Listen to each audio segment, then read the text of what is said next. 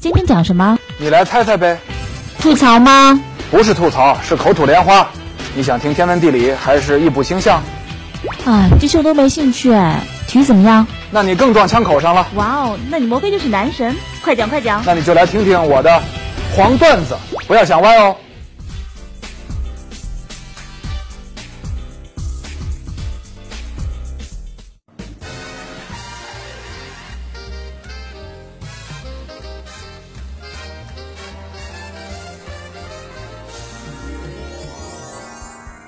本节目由哈尔滨啤酒首席冠名赞助播出。哈尔滨啤酒尽情世界杯，呃，巴西世界杯呢马上就要开踢了。这次用于主办世界杯比赛的球场呢，在巴西一共有十二个，分布在巴西的十二个城市。七月十三号的决赛，呃，北京时间是七月十四号的凌晨了，是在里约的马拉卡纳球场。为什么是马拉卡纳而不是国家体育场？因为马拉卡纳在巴西人心目中的地位太特殊了，它为巴西上一次举办世界杯而专门兴建。至今已经有六十四年的历史，在六十四年当中啊，马拉卡纳见证了无数伟大的比赛、伟大的表演、伟大的天才球星的诞生。比如说吧，他见证了球王贝利职业生涯的第一千个进球，就在这儿踢的。当然呢，他也遗忘过贝利那个从本方禁区带球连过六人，甚至说连过对方整个球队过了九个人的史上最伟大的进球。更重要的是呢，他见证了令整个巴西无法承受的马拉卡纳打击。今天啊，老谢我就给大家来聊一聊这座球场见证的巴西足球。其实呢，早在1938年啊，巴西就表达了要主办世界杯的愿望。不过呢，二战很快就爆发了。战争结束之后呢，欧洲是一片狼藉啊，百废待兴。于是呢，1950年的世界杯啊，巴西是唯一的申办国。因为在二战期间啊，南美洲是一片净土啊，巴西、阿根廷通过大量的供应欧洲这个交战国。粮食啊，物资啊等等，哎，发了大财，所以呢有钱，于是如愿以偿获得了1950年世界杯的举办权。获得主办权之后呢，巴西政府决定啊，在当时的首都里约热内卢专门为世界杯建一个新球场，而且一定要建全世界最大的。啊，你看这个发展中国家一般都有这种求大、求新、求快这种心理，老想在这个发达国家面前证明一下自己，我得有一个全世界最大的。啊，于是呢。这个由七位本国的建筑设计师一起来设计，能够容纳十八万人，叫马拉卡纳。为什么叫马拉卡纳呢？因为球场这个选址附近有一条河叫马拉卡纳。论容量啊，这个马拉卡纳体育场比当时世界上最大的格拉斯哥的汉普顿球场、汉普顿公园球场还多四万个座位。要造世界上最大的球场，肯定会引起议论，有不同的声音。当时呢，市长莫拉埃斯的政敌啊，对立面就提出了批评，认为你这开销太大了，而且呢，这么大一球场非要建在市中心吗？这不合理啊！这个时候呢，有一位著名的记者叫菲奥，他积极支持了马拉卡纳的建设。由于有媒体方面这个大腕菲奥等人的声援，莫拉埃斯啊，得以顺利地实施了球场的建设方案。一九四八年的八月，马拉卡纳开始动工。世界杯的开幕日期定的是一九五零年的六月二十四号，也就是说，要在不到两年的时间里建好世界上最大的球场。施工啊，一共有一千五百名工人参与建设。另外有个说法是，实际上有超过一万名工人投入到建设。估计这个呢，可能把附近配属配套，呃，做饭的，啊，这个送水的，啊，运输的，可能也都算进去了。开工之后呢？进度很快就不行喽。到了一九五零年的六月，也就是世界杯开幕的那个月，马拉卡纳球场离完工啊还差得很远，看上去还像一个工地，缺少能够运能够正常运转的卫生间和媒体席位。但是起码中间这个比赛场地草皮这儿啊已经可以了，可以举行比赛了。所以呢，今年的世界杯啊，巴西到现在。还有三座球场还没有完全建好，大家也就不用担心了，因为他们历史上有这个习惯，照样能把世界杯办好。虽然球场没有完全建好，但当时的这个巴西媒体已经迫不及待地启用了球场。有报纸这样说：说如今我们巴西已经拥有了世界上最大也是最完美的球场，这是巴西人民的骄傲，也是国家的自豪。现在我们已经有了一个梦幻般的舞台，通过这个舞台，世界各国将会了解到我们的辉煌历史和无限潜能。听着这话耳熟吧？啊，发展中国家办大事儿都有一种，哎呀，往脸上贴金的感觉。巴西的《体育日报》说，马拉卡纳球场赋予了巴西新的灵魂，唤醒了沉睡在人们内心深处的某种精神。这老喊精神，喊多了就变成神经了，都一样啊。一九五零年六月十六日，马拉卡纳上演了处子战，里约的全明星队三比一赢了圣保罗全明星队。迪迪，就是一九五八年世界杯冠军队的中场核心迪迪，踢进了载入史册的马拉卡纳第一球。八天之后呢，世界杯就在马拉卡纳开幕了。巴西队首战四比零大胜墨西哥。这届世界杯啊，赛制非常古怪，一共有十三个参赛队，分成四个小组，打一个单循环。每组只有第一名才能出线，组成四强，就是巴西、乌拉圭、西班牙和瑞典。这四个队呢，不是按照半决赛、决赛这样淘汰赛制来踢，而是打一个单循环，按积分排出冠军。这样呢，巴西队就一共踢了六场比赛，三场小组赛和三场单循环。其中呢，只有对瑞士那场是在圣保罗踢的，其他都在马拉卡纳踢。马拉卡纳这个球场巨大的声势啊，给巴西队提供了强大动力。在四强赛当中，七比一横扫瑞典，观众啊到场将近十四万；然后六比一大胜西班牙，现场观众超过了十五万。最后一场比赛，七月十六号，对前两场比赛一胜一平的乌拉圭，哎，你一胜一平，是吧？三分，我两胜四分。最后一场比赛，循环赛嘛，不用分出胜负，巴西队只要打平乌拉圭就是冠军。这一天。马拉卡纳球场涌进了二十万人。赛前啊，巴西报纸已经把庆祝夺冠的版面提前印好了。里约市长莫拉埃斯接见了球队，慷慨激昂的动员：说短短几个小时之后，你们将成为世界冠军，你们将受到数百万同胞的欢呼，请接受我向你们胜利者的致敬。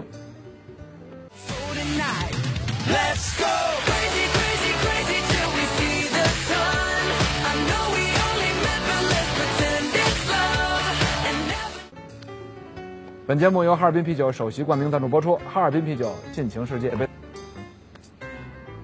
下半场比赛开始啊，巴西队就进球了，但是他们没能成为最后的赢家。乌拉圭的著名球星斯基亚菲诺在十分钟之后扳平了比分。偌大的马拉卡纳球场，二十万人啊，一下鸦雀无声，这很吓人啊。但其实当时如果打平的话，巴西队还是冠军，但是他们已经懵了。然后乌拉圭的球星吉甲。给东道主送出了致命一击。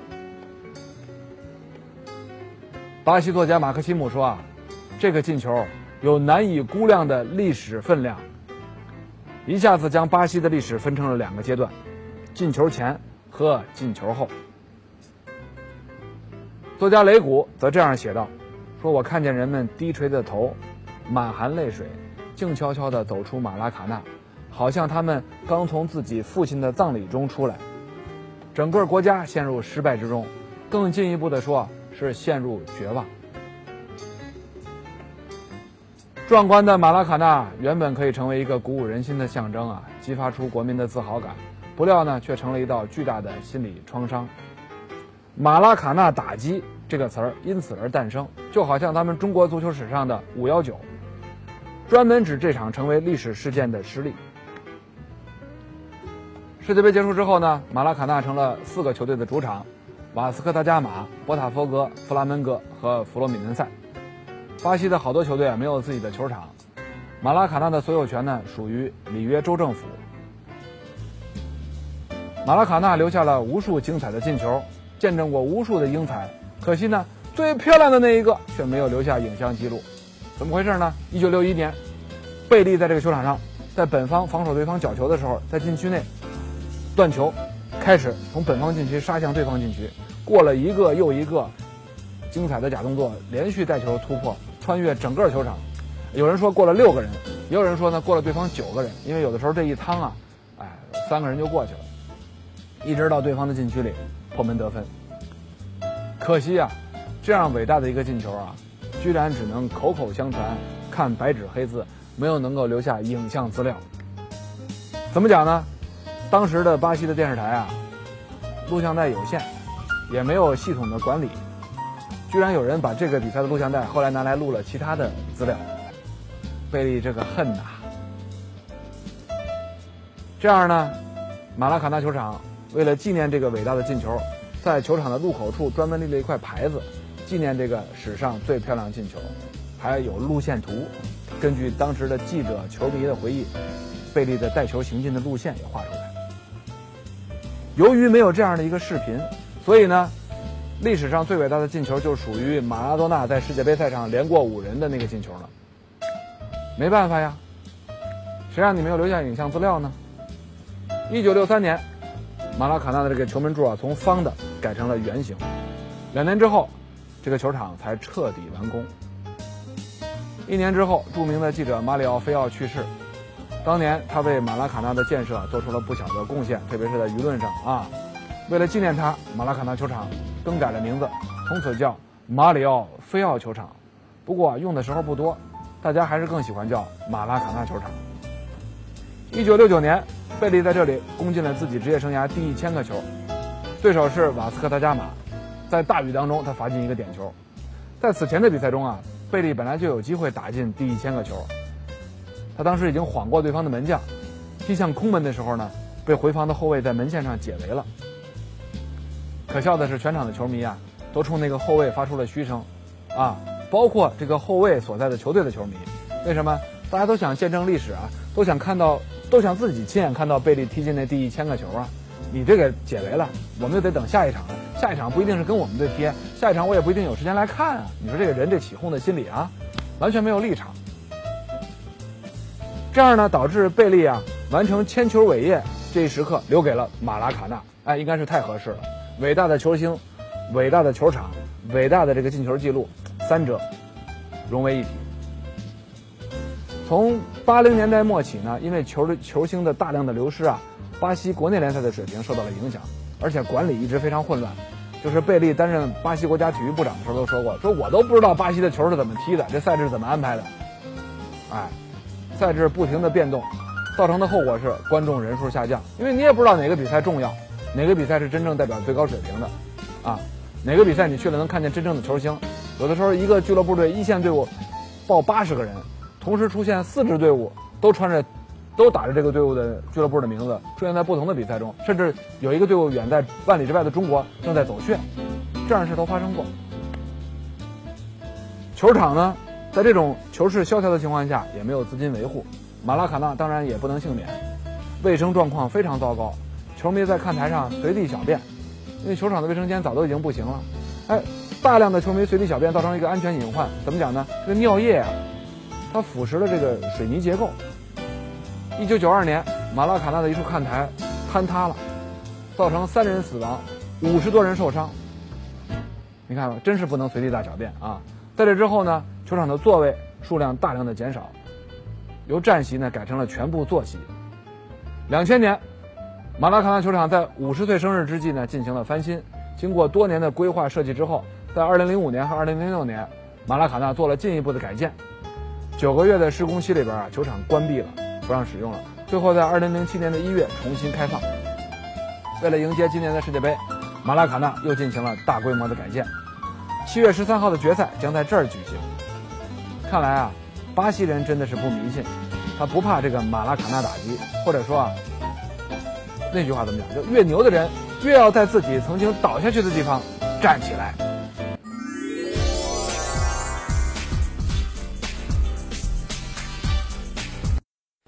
在这儿呢，插播一个小小的广告，呃，在春节前后呢，呃，我们将黄段子节目里关于足球的话题内容呢做了精选和整理，出了一本书，叫《足球根本不是圆的》。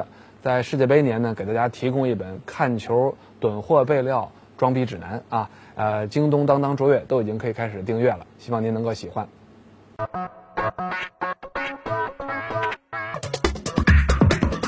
我们的战术很简单，就是挡住马拉多纳。俱乐部和协会如果是有职业球员，那就不能加入德国足协。给球员支付报酬，现在看起来天经地义。贝肯鲍尔像芭蕾舞演员一样优雅，一个世界杯冠军并没有能够帮助一个军人独裁政府。